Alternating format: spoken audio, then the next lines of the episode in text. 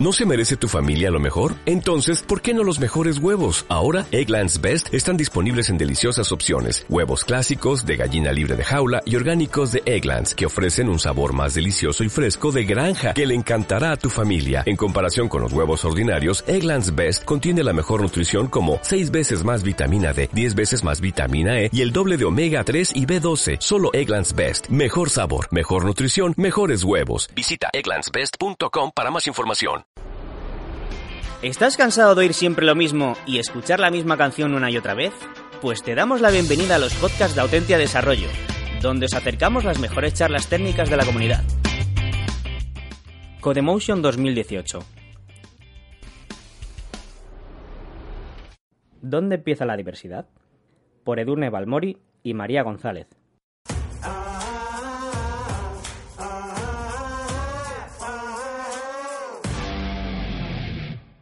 Muy buenas tardes a todos y a todas. Bienvenidos a nuestra charla. Muchísimas gracias por asistir. Hoy queremos reflexionar durante 40 minutos exactamente dónde empiezan los problemas relacionados con la diversidad de género en las STEM. Para todos aquellos que no sepáis lo que son las STEM, son todas las disciplinas y prácticas que abarcan las ciencias, la tecnología, la ingeniería y las matemáticas. Es cierto que somos mujeres, es evidente, pero no venimos hoy como mujeres, no pretendemos hoy adoctrinar a nadie. La idea más bien es venir como personas de ciencias, como personas que se plantean unas cuestiones. ¿No me oigo bien? ¿Sí? se plantean unas cuestiones, parten de unas hipótesis, experimentan y en base a unos resultados llegan a conclusiones. Y eso es lo que queremos que hagamos todos hoy llegar a unas conclusiones y también lanzar nuevas preguntas, porque eso querrá decir que hemos dado un paso más en esta investigación. Bueno, vamos a empezar por el principio. Permitidnos que nos presentemos. Mi nombre es Edurne Balmori y compatibilizo eh, labores de desarrollo de software con eh, gestión, ¿vale? Eh, estoy muy involucrada en temas de diversidad y de inclusión en mi empresa desde el principio, desde que empezó y mm, soy muy una fiel defensora del trabajo en equipo. Me encanta lo de cuatro ojos ven más que dos. Eh, cuantos más seamos, eh, mejores serán los resultados que obtenemos. Eh, juntos somos más fuertes. Todas esas cosas. Entonces, esto no era menos y yo quería hacer un equipo para investigar esto. Y ese equipo quiero que esté lleno de hombres y de mujeres. Quiero que estés tú y tú y tú. En realidad quiero que estemos todos. Porque cuantos más seamos, seremos más fuertes. Y estaremos más cerca de encontrar una solución, sobre todo de priorizar el problema, porque esto es un problema. Y en ese equipo también quiero que esté María González Márquez. Bueno, hola, yo soy María, soy ingeniera informática y también me, me, dedico al desarrollo del software.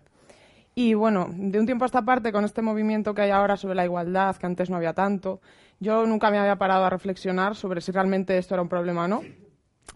Y, de hecho, bueno, yo antes, la mayoría de los trabajos en los que estaba, en los equipos, o era la única mujer o había otra más, como mucho.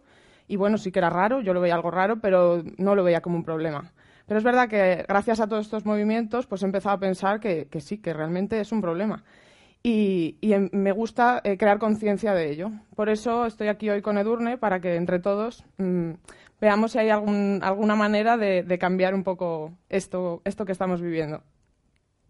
Y bueno, para empezar, nos queremos mostrar una serie de datos que hemos sacado de estudios realizados por diferentes organismos, como el Instituto Nacional de Estadística o la UNESCO, entre otros.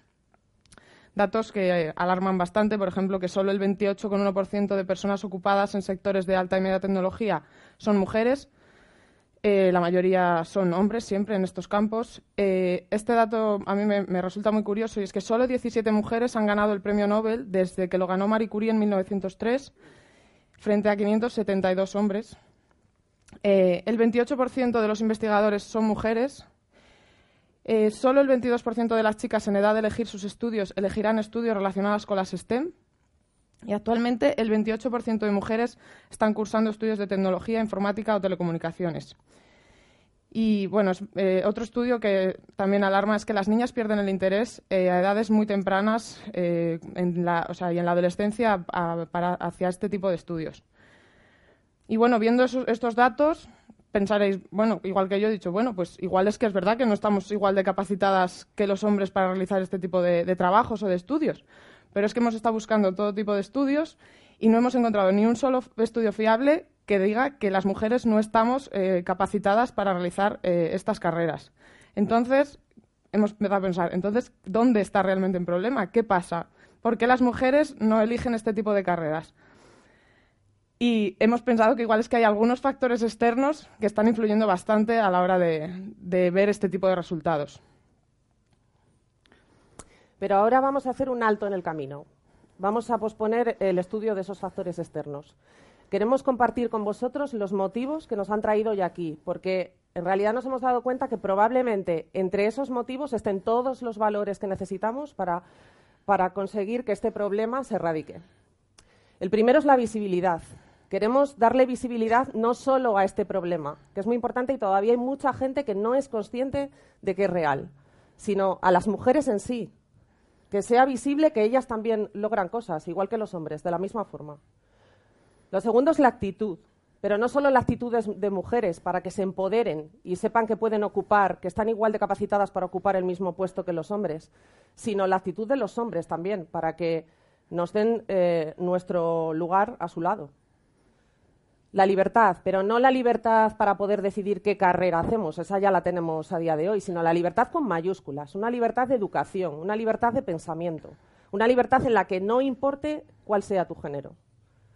También la objetividad, porque como hemos dicho, venimos aquí como personas de ciencias, personas que se basan en unos resultados para llegar a unas conclusiones de forma objetiva.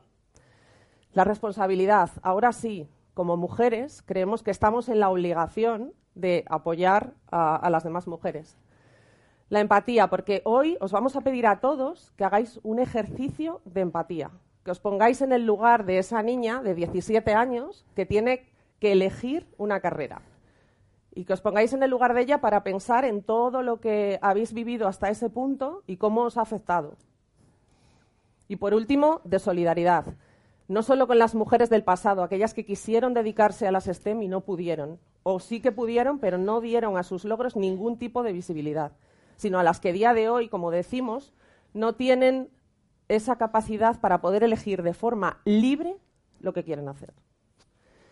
Y entonces que ya hemos llegado a la conclusión de que nuestra prioridad es solucionar esa brecha de género en las STEM, las tres preguntas que nos hemos hecho María y yo son las siguientes. La primera, ¿es algo innato? Como dice María, esas pequeñas diferencias biológicas que tenemos hacen, son la causa por la cual elegimos carreras distintas. ¿Es algo adquirido? Los factores externos nos están eh, inconscientemente llevando hacia un lado sin que nosotros nos demos cuenta. Y la pregunta más importante de todas, ¿no deberíamos conocer el origen, de, el, porqué de, de este problema? Porque una vez que conozcamos el origen, entonces ya podremos ponerle solución.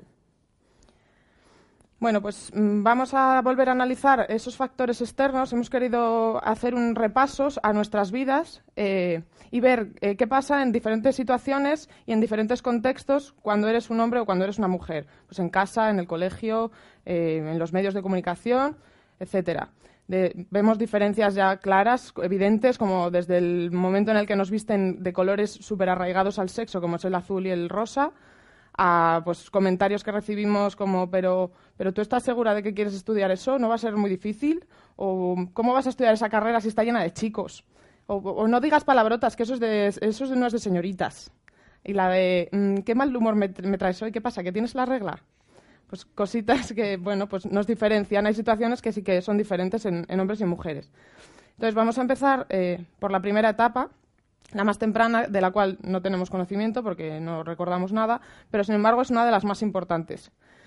En esta etapa es donde se produce el desarrollo cognitivo, emotivo y social de, las personas. Y, es donde la persona eh, forja su base, construye su, identidad, su autoestima, su seguridad en sí mismo y en el mundo para, colocarse como persona eh, dentro del mundo como una persona distinta y única.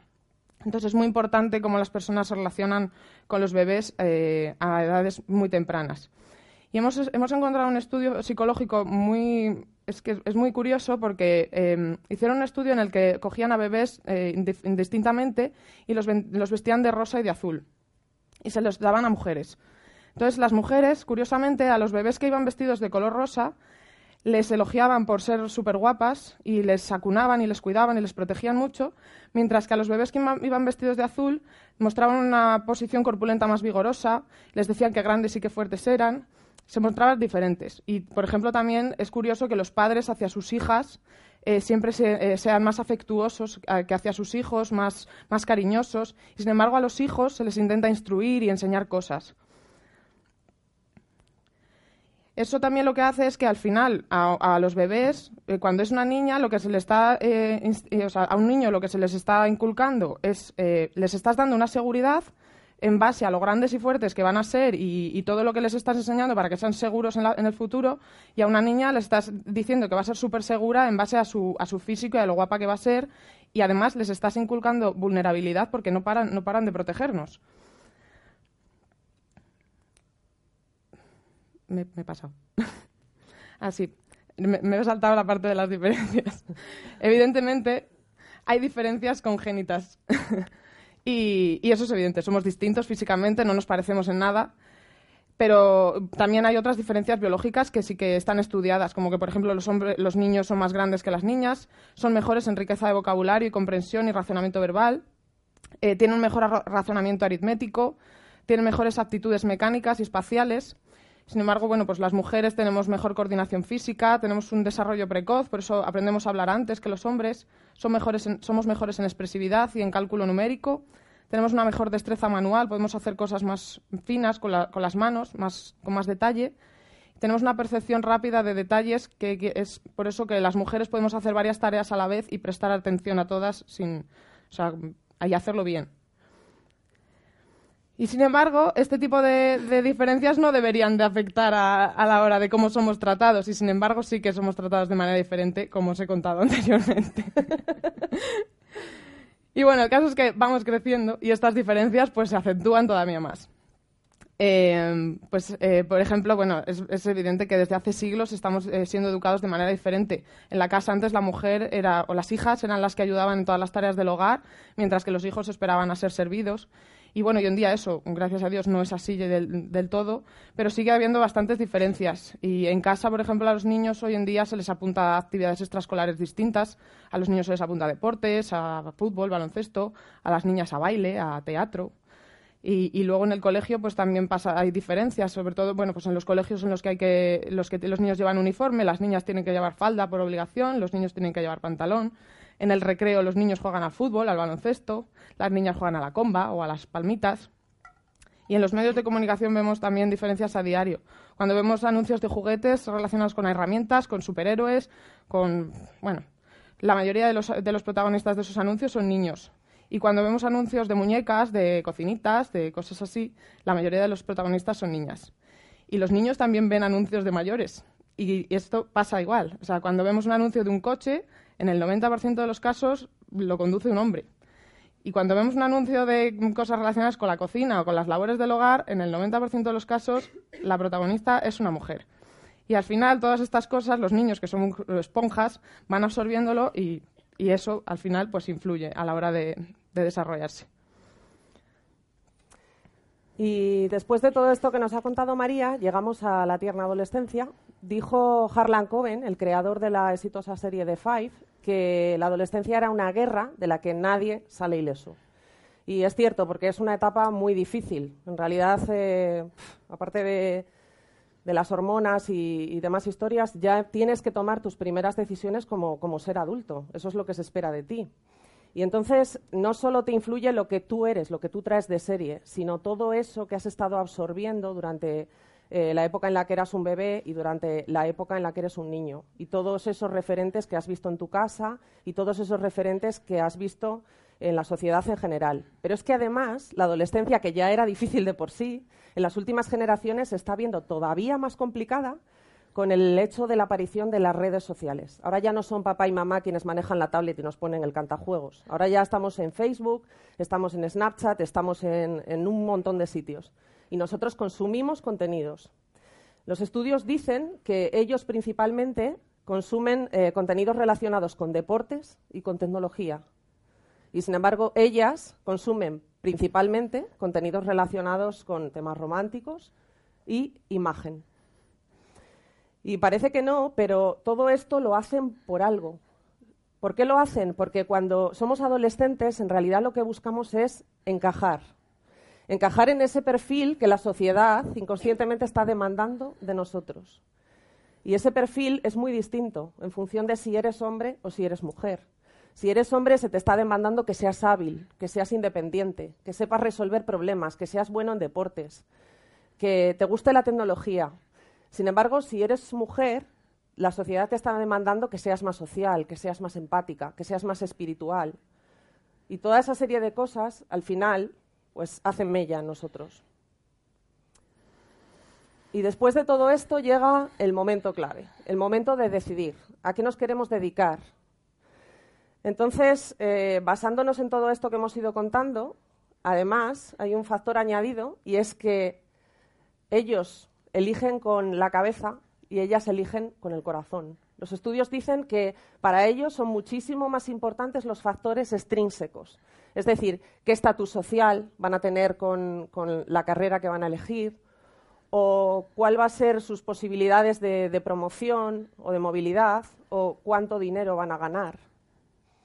Sin embargo, ellas, eh, es curioso porque lo que más les preocupa es si van a poder conciliar su vida familiar con la carrera que van a elegir.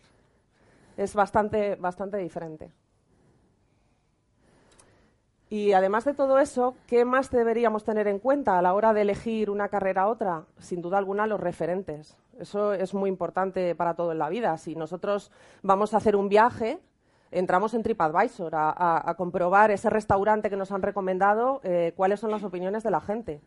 O entramos en un blog para mirar qué lugares de interés tenemos que ver en determinada ciudad. O consultamos las críticas de un libro y una película. Eso lo hacemos todos. Para elegir la carrera al final es lo mismo. Necesitamos referentes, necesitamos modelos. Y si nos paramos a mirar el material educativo que están ahora mismo consumiendo esas niñas y esas adolescentes, nos encontramos con unas estadísticas que son aterradoras. O sea, estamos viendo que en los libros de la ESO en materia de tecnología tenemos a dos mujeres por 228 hombres. Luego, además, en, el material educativo online de primaria, vemos de ejemplos para profesiones de ciencia, vemos que un 55% de esas profesiones están siempre, siempre eh, ejemplificadas con hombres, mientras que solo un 30%, normalmente las relacionadas con la medicina, enfermería y demás, están relacionadas directamente con mujeres.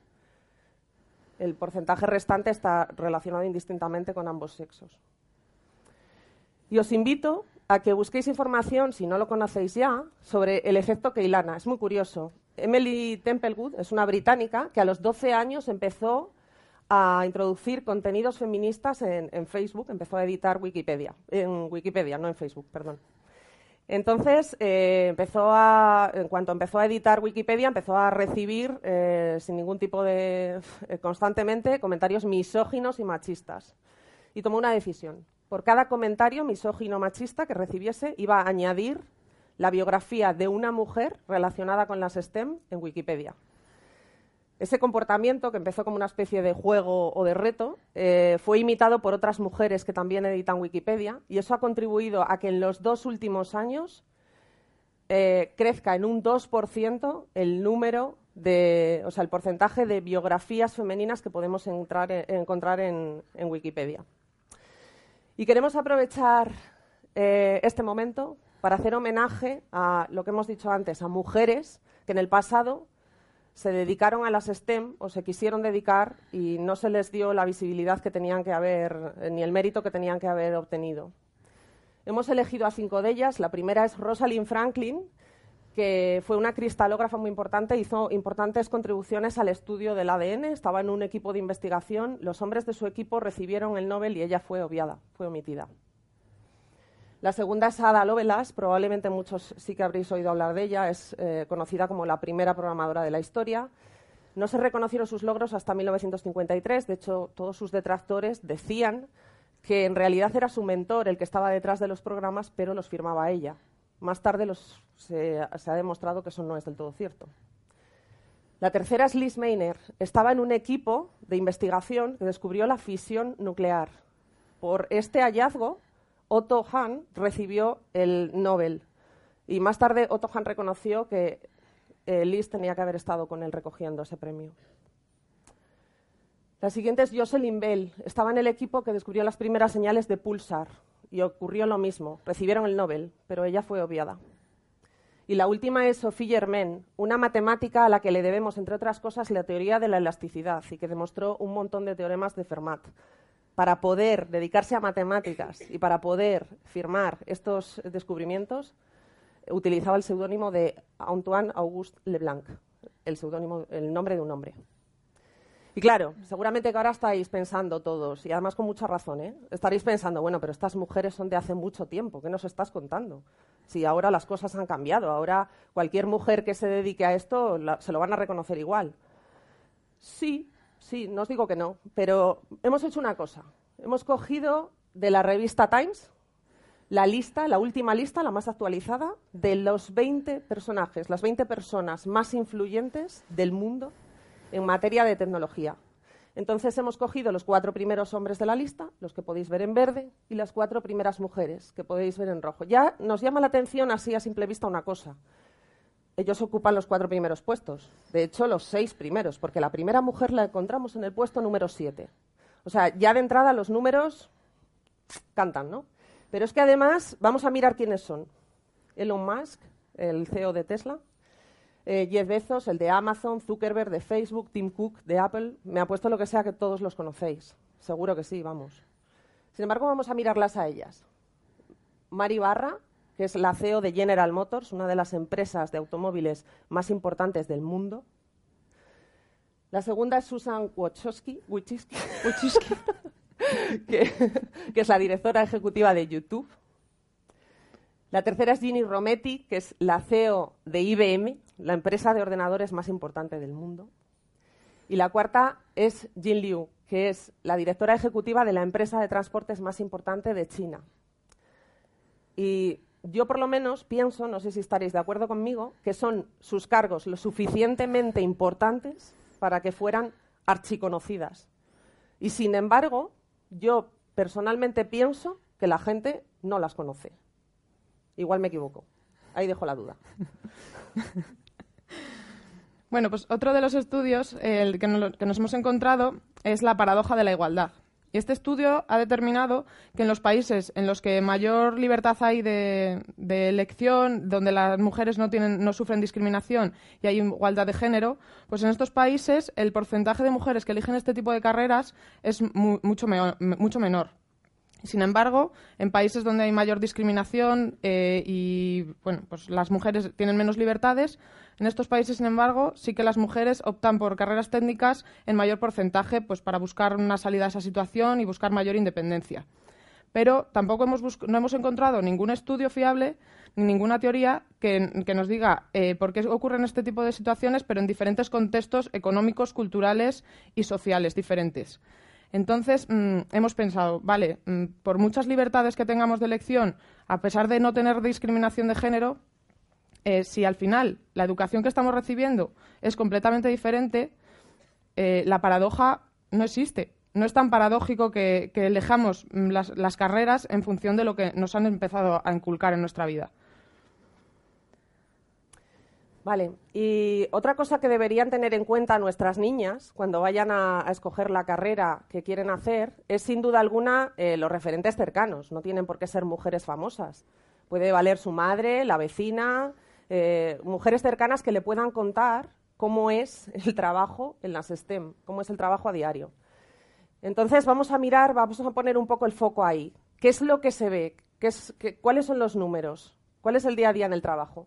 Y la verdad es que los números tampoco ayudan, no son nada alentadores. Lo primero es que las mujeres cobramos de media un 29% menos. De hecho, seguro que el 3 de noviembre todos visteis en las noticias como desde el 3 de noviembre hasta fin de año trabajamos gratis, de media. ¿Y qué más cosas nos encontramos? Pues que en concreto en las TIC, porque una cosa son las TIC, que es solo tecnología, y otra cosa son las STEM. En las STEM los porcentajes son malos, pero claro, eh, también están las ciencias, también está la medicina, la enfermería, y eso quieras que no, lo eleva un poco. Las TIC ya es, o sea, deprimente. Solamente un 17,2% de las mujeres empleadas en la Unión Europea trabajan en TIC.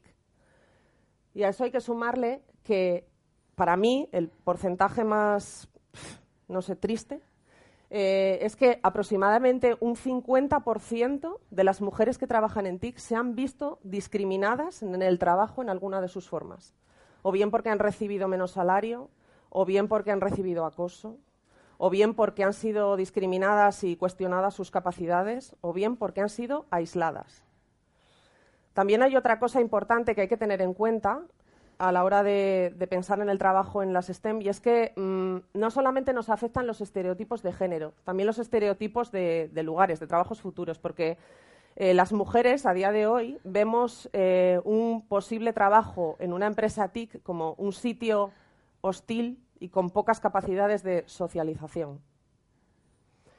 Y luego eh, hay una cosa en la, que, queremos hacer hincapié que nos ha parecido muy interesante y es que, claro, ahora mismo estamos viviendo una revolución digital. Eso hace que todos los tipos de trabajo que existen hoy en día tienden a desaparecer porque dentro de unos años no van a tener sentido ya.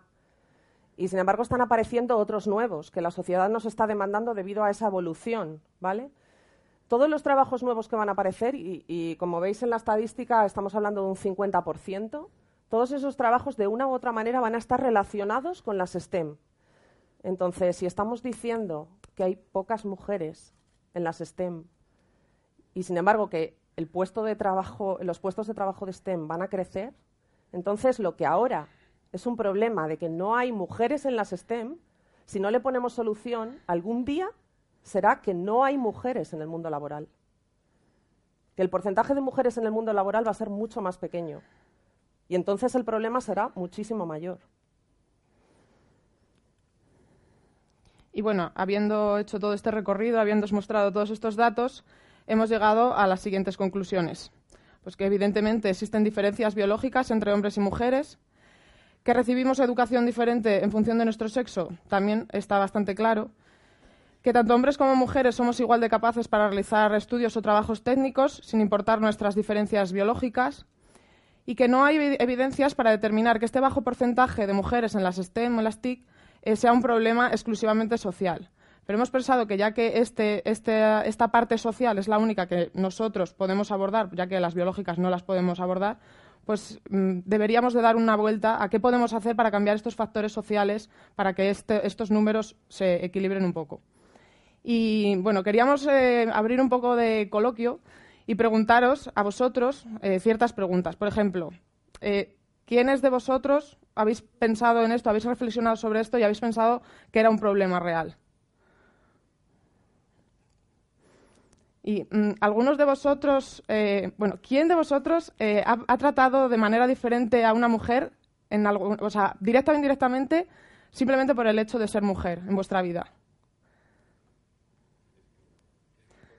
es inevitable. Es inevitable. Por mucho, o sea, a, quien haya dicho que no, es mentira porque yo también lo he hecho. y todas las mujeres también lo hemos hecho. Es, inevitable.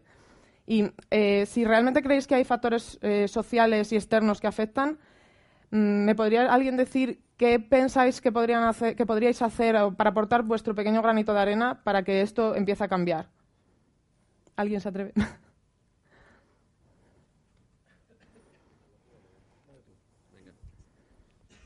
Hola. Sí.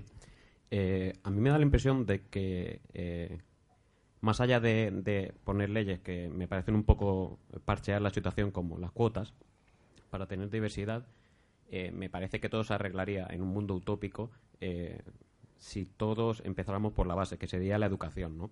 Entonces, lo que estamos viviendo ahora sería algo que no vivirían las siguientes generaciones, nuestros hijos o los hijos de nuestros hijos. Lo que pasa es que eso sería en un mundo utópico. Eh, todos sabemos que no vivimos en un mundo utópico. Y entonces aislarnos de repente del contexto sociocultural en el que vivimos es complicado. Y yo me imagino, no, no, no sé, no, no tengo una respuesta de, cómo arreglarlo, pero me da la impresión de que sería eh, partiendo de la educación, ¿no? De la base. Hmm. ¿Cómo hacer eso? No lo sé. Pero ya, digo que lo, de las cuotas me, me, parece un parchecito. Sí. No, no, no, no sé bien cómo arreglar la, situación, la verdad. Por eso hemos expuesto también el, nuestro timeline de, que en realidad el problema está desde que nacemos, que es que nos están inculcando cosas muy diferentes en función de nuestro sexo. Y si cada persona, mm, cuando somos padres o tíos, o bueno, cuando educamos a los niños en cualquier aspecto de nuestra vida o nos presentan a algún bebé, es importante que, pongamos un poquito de, interés ver si estamos tratando diferente a, esa, a ese niño o esa niña por, por ser simplemente un niño o una niña.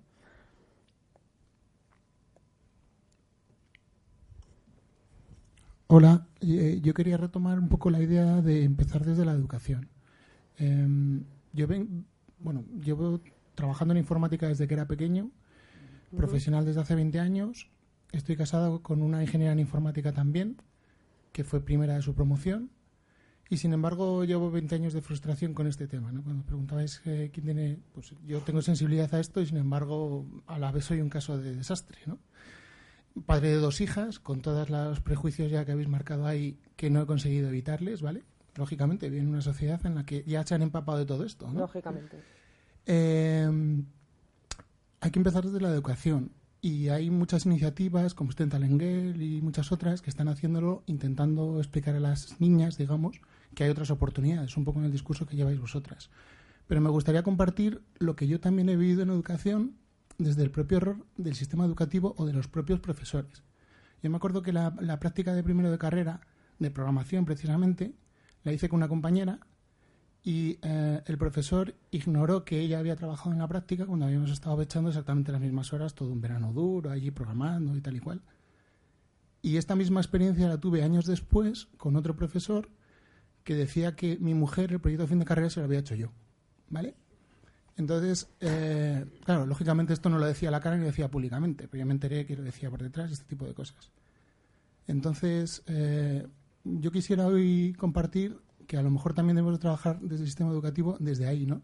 Desde los propios educadores. Estamos haciendo ya un, buen esfuerzo en, bueno, en dar este mensaje público, en sensibilizar pero tenemos que revisar el propio sistema educativo, pues tanto desde los contenidos, que lo decías, ¿no? los estereotipos de los, de los libros de texto y de, todo lo que apoya, como los propios profesores, para que ese contexto sea un poco más razonable. Estoy completamente de acuerdo contigo y además eh, creo que te agradecemos los dos ejemplos que has compartido porque la, la siguiente pregunta que os queríamos hacer era un poco eso era que nos gustaría que todos, eh, que las mujeres que estáis aquí, por ejemplo, contarais si habéis vivido alguna situación de estas o los hombres que estáis aquí ya habéis sido testigos de alguna situación de estas para que los que todavía no consideran que esto sea un problema, para que tomen conciencia de que es así, de que es un problema. Entonces, muchísimas gracias por los ejemplos. Y si os animáis y nos contáis.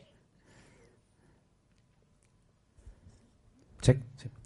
Buenas, eh, gracias por la charla, primero que nada. Y yo, bueno, trabajando en una empresa de consultoría, era un grupo muy pequeño, pero en este caso pues había una, una, compañera mujer y, eh, claro, eh, hubo un momento que nos renovaron los ordenadores a todos y otro compañero, pues era un poco, vamos a llamar, old school, tuvo a bien de, de remarcar que para qué quería mejor portátil. No entiendo muy bien la pregunta, pero claro, conforme la formuló yo, me, o sea, de esto que te hace tique el ojo y dices este tío es tonto. Pero, claro, en esos momentos yo creo que también enlazando con la pregunta anterior, ahí es donde quizá lo que tenemos que hacer los que estamos concienciados con esto es no callar, es te levantas y dices, pero ¿qué, problema tienes tú en la cabeza? O sea, payaso. sí, sí, tal, tal, Así cual. sin ofender, ¿no? Desde el cariño. Claro, con la confianza hasta que te da estar ahí codo con codo. Pero no, no callar y, poner esto un poco en, en, entredicho a esa persona que sí, denunciarlo en, el momento, no porque claro, yo obviamente, como dice compañero, eh, la educación es primordial, pero en mi caso yo no soy educador, eh, puedo hacer intentarlo el día que tenga descendencia en mi casa, pero lo que yo puedo hacer en mi día a día es que si veo esto decir, pero ¿qué dices? Es decir, no, callarme y ponerle cara rara. Y si a alguien le cuesta identificar esas situaciones, es tan fácil como cambia el género. Si no lo hubieses pensado, eh, estás siendo gilipollas. Lo siento por la palabra, pero es así de fácil. Sí, muy bueno. Pues sí.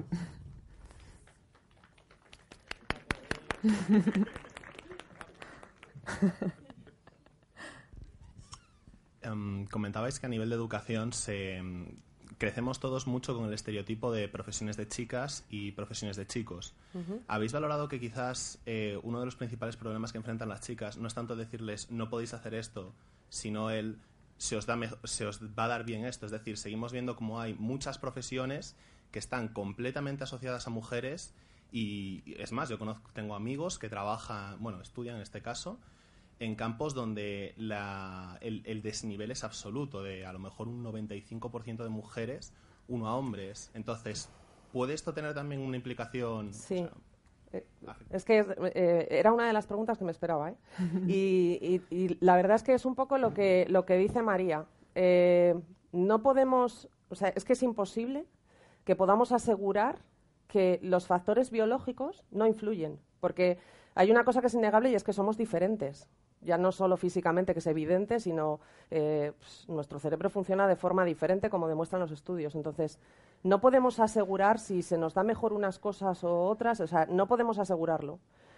Pero lo que sí que podemos asegurar es que el factor social influye determinantemente. Entonces, creemos, o sea, María y yo, yo creo que de lo que nos hemos dado cuenta es que hasta que no eliminemos el factor social, no sabremos si en un eh, futuro utópico, como, como comentaban, eh, donde no estemos contaminados, eh, no sabemos si, cuáles serían los porcentajes. Entonces, eso es lo que habría que averiguar cuando quisiéramos eliminar el factor social. ¿Sabes? Pero yo, a día de hoy, pienso que parte de la culpa de ese porcentaje también, que a veces es al contrario, ¿vale? Eh, está determinado mucho también por lo mismo, porque nosotras somos cuidadoras desde que somos pequeñas, somos más sociales, somos más. Eso se nos ha contado, pero realmente no sabemos hasta qué punto eso es así, porque al igual que no hay ningún estudio fiable que diga que nosotros somos menos capaces que los hombres para desarrollar ese tipo de tareas tecnológicas, estoy convencida de que no hay ningún estudio que diga que un hombre es inferior cuidando a alguien que una mujer. Hmm. Entonces, yo creo que hasta que no se elimine ese, ese, factor social, ese factor externo, ese factor de educación, de medios, de, de todo, esa, esa, libertad dirigida que, que, tenemos, hasta que no se elimine todo eso, no sabremos si, si biológicamente estamos más predispuestos o más predestinados a, a, una cosa que a otra. Yo lo veo así, esa es mi opinión. También que, que al final los seres humanos eh, actuamos por imitación. Y, es lo que hablábamos. Si, si tú intentas imitar a, a, tus, a tus referentes, cuando hablamos de los hombres, tienen un montón de referentes masculinos y, sin embargo, las mujeres no tienen ninguno. Y entonces, al final, pues, eh, si tus referentes, si todos tus referentes femeninos se dedican a un campo, pues obviamente tú vas a querer ser como, es, como esas chicas de las que estás viendo. Pero porque es que yo no quiero, yo de pequeña no quería ser como ese chico. Yo quería ser como esa chica. Para encajar.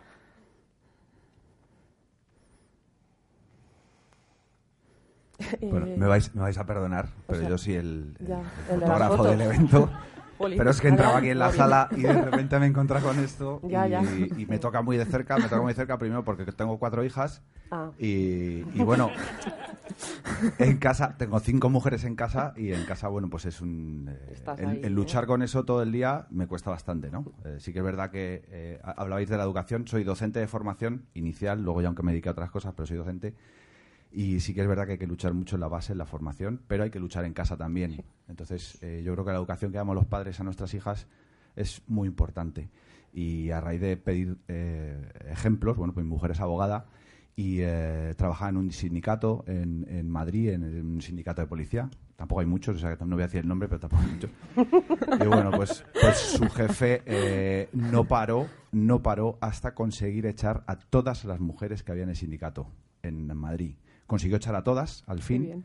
Pero lo peor de todo no es que echara a todas, y que echaran, me parece que había incluso hasta la portavoz de, de, policía, que era otra chica que es amiga de ella además, pero no paró, ya no es que las echaran, es que eh, no recibió ningún apoyo por parte de, del Sindicato Nacional y no recibió ningún apoyo por parte de nadie con olor a naftalina que había dentro del sindicato. O sea, eh, es triste, pero es así. Y aún así, por dentro, ellos quieren hacer ver que la mujer dentro del cuerpo tiene que tal, pero luego, eh, si tienes a un tío que es un, un, mierda o un payaso, no sé, pues se la carga. Era, ¿no? O un gilipollas. Al final, eh, eso contribuye a que mi mujer esté pues jodida durante mucho tiempo, a que se eche la culpa a sí misma, a a luchar contra tal y bueno pues eh, pues no pues ahí está está ejerciendo es abogada sigue ejerciendo y, y, y menos mal que se fue de allí menos mal pero nada eso solo, solo, era eso. Es que me lo encontré así de repente y he dicho, no, esta es la mía, ¿sabes? Yo me he preocupado. Mucho, muchas que... gracias por Sí, muchas gracias. al final, eh, con lo que estás contando, al final es que eh, parece que las mujeres tenemos que demostrar el doble o el triple las cosas para, para hacernos ver, porque si no parece que no, no somos válidas o es algo muy curioso. Por eso entra, yo creo que ahí es muy importante lo que decía este chico, que no me acuerdo tu nombre, Fran, de, de que los hombres también apoyéis y nos hagáis vuestro hueco. Porque si nadie lo denuncia, porque a nosotras en cuanto empezamos a denunciar ya se nos tacha de todo. Es como, ah, ya están otra vez aquí, estas, tal. Mm, pues no, no mm. estamos aquí. Simplemente queremos dar, eh, o sea, decir que, que también somos iguales que el resto. Pero si los hombres no nos ayudan, es, es muy complicado, es muy difícil. Y sobre todo eso, la denuncia social, el afear esos comportamientos. Al final es que cuando estabas hablando de eso me estaba, no sé, me estaba recordando que cuando yo era pequeña eh, se podía como fumar en todos los lados, ¿no? Y no estaba mal visto. Y hoy en día, pues, está, porque socialmente también hemos contribuido a, a eso, ¿no? Pues esto es algo parecido. Si lo afeamos socialmente, si todos estamos de acuerdo en que socialmente no esté bien, dejaremos de ver ese tipo de comportamientos. Eso será así. Bueno. Me echo de menos una cosa. Efectivamente, ¿no hay ninguna? ¿De verdad que queráis contar algo? ¿A ninguna os ha pasado nada de esto? Gracias. ah, vale, nada. no, y yo la veo. Buenas.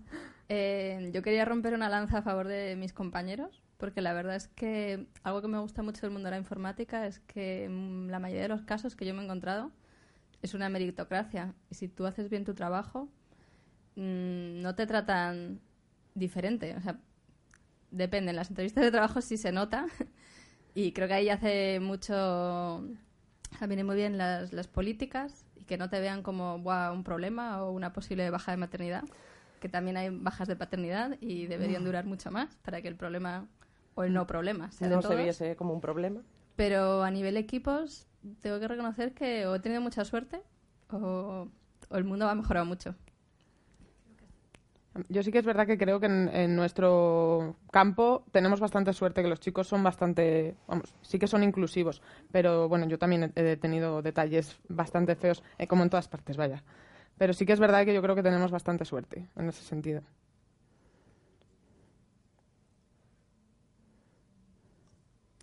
Eh, lo primero, agradeceros esta charla que me ha encantado y creo que debería haber muchas más de este tipo. Gracias. Y bueno, em, yo el tema de las mujeres en TIC eh, es un tema que con mis compañeras creo que lo hablamos bastante y llevamos eh, ya analizando este tema también bastante tiempo, pero el problema que que yo veo es que eh, a nadie le da ninguna importancia, nadie lo ve como un problema. Sí que últimamente sí que se ve pues en noticias eh, que la gente está más sensibilizada con eh, la desigualdad de género, pero en concreto este problema de, que haya tan pocas mujeres en, en TIC, yo creo que es que nadie se lo está planteando. O sea, nadie lo ve como un problema ni se lo plantean y de hecho, anoche yo tuve una cena de compañeros de proyecto y salió este tema. Y la mayor parte de la gente decía que no, que no. Sí, es verdad que hay menos, menos chicas, pero mm, no veían ninguna, ningún tipo de desigualdad y que tenemos las mismas oportunidades y demás. Y, mm, y yo creo que es súper importante que nos planteemos esto y que la gente se lo plantee. O sea, es que hasta que la gente no lo vea como un problema es imposible. Está claro que la educación es importantísimo y que hay factores socioculturales, como decís, pero es que nadie lo ve como un problema. O sea, pero es que mm. mis propios compañeros no le dan ninguna importancia, mm. ni, mis propias compañeras tampoco, mm. muchas de ellas. Entonces, lo veo muy difícil. O sea, si no nos lo planteamos, si no hay más charlas de este tipo, la gente se conciencia, es que no, no sé cómo solucionar el tema. Empieza por ahí, por poner el foco en el problema, porque es que lo es. Es, es lo que os contaba yo al principio, que yo es verdad que, bueno, pues sí lo veía algo raro, que yo fuera la única chica siempre de los equipos, pero no lo veía un problema. Pero bueno, ahora que estamos viviendo ya un poco más de movimiento, pues eh, sí que lo veo como un problema. Y he dicho, joder, pues voy a crear conciencia a la gente. Y al final, bueno, mm, joder, está muy bien que venga toda esta gente y que vosotros también creéis conciencia y así, pues poco a poco, empezaremos a reportar más esta conciencia y, bueno, igual así se puede solucionar un poco el problema. Yo creo que sí, que, es importantísimo que los que estamos concienciados, que lo hablemos, que tratemos el tema y que se vaya extendiendo. Sí. Y bueno, yo llevo trabajando desde el 96 en informática y sí que he vivido bastantes situaciones eh, discriminatorias. A lo mejor ahora, por ejemplo, yo estoy en un proyecto y genial con mis compañeros, no tengo ningún problema de ese tipo, pero sí que he vivido situaciones eh, discriminatorias. Pero bueno. Nada, pues muchísimas gracias, ¿eh? Me ha encantado. Muchas gracias. Hola, bueno, gracias por la charla. Me he sorprendido muchísimo cuando he entrado porque la mayoría de los asistentes son hombres. La verdad que no, no me esperaba, me esperaba que fuéramos la mayoría chicas y poquitas, pero está genial. Los comentarios también han sido brutales y yo lo que tengo que decir es que yo no he sufrido nunca ninguna, ningún problema por ser mujer en, en mi experiencia laboral trabajo en una de las empresas en las que habéis puesto que el CEO es una mujer, también puede ser, eh, tiene que ver. Pero lo que a mí me gustaría resaltar es que muchas veces nosotras somos muy críticas, pero también somos críticas con las, con las demás, ¿no? Y entonces creo que es súper importante que entre nosotras nos ayudemos. O sea, cuando hay una, una mujer que consigue un puesto directivo eh, eh, un puesto relevante, es importante que ayude a las demás. O sea, que no seamos, o sea, que seamos críticas, por supuesto, que demostremos nuestros valores, pero que también nos ayudemos y que, y que bueno, que siempre que podamos que nos digamos los trucos o, consejos y, bueno, esas cosas. Hmm. Eso que, que, comentas tiene un nombre, de hecho, y se llama el efecto abeja reina. Y es que nosotras somos como muy, con nosotras mismas a veces muy... ¿sabes? Sí, como que competimos mucho, pero es que la base de, ese efecto, hay muchos estudios que dicen que está relacionado con que como nos ha costado el doble conseguir algo, ¿sabes? Pues es como que entre nosotras mismas rivalizamos muchísimo más por eso, porque los puestos son más caros, digamos, ¿sabes? Está relacionado con eso, pero sí, sí que existe. ¿Otra pregunta? ¿No ibas a hablar tú antes? Pues sí, bueno, que... Bueno, pues ya, que, ya, que, estoy, pues eh, en mi caso yo es que he tenido un montón de... O sea, tengo ejemplos de todo tipo y cuando veo chicas que dicen que en TIC que no han tenido eh, discriminación, digo, uff, pues qué envidia, porque yo sí que la he tenido. Y recientemente me he cambiado de trabajo y he visto que también hay otro, hay otro mundo, que no todo es discriminación porque eres chica o tal y, sí que los chicos están un poco más consensados, pero yo duré nueve años en una empresa donde evidentemente si había una posición eh, relevante se la daban a uno, al chico porque tenía más años en la empresa o cualquier cosa, no por su capacidad. O sea que brutal. ¿Algún, ya ¿Alguna otra pregunta? Ya que estamos. Nada. Bueno, pues, bueno, pues un aplauso a las chicas. Muchísimas gracias.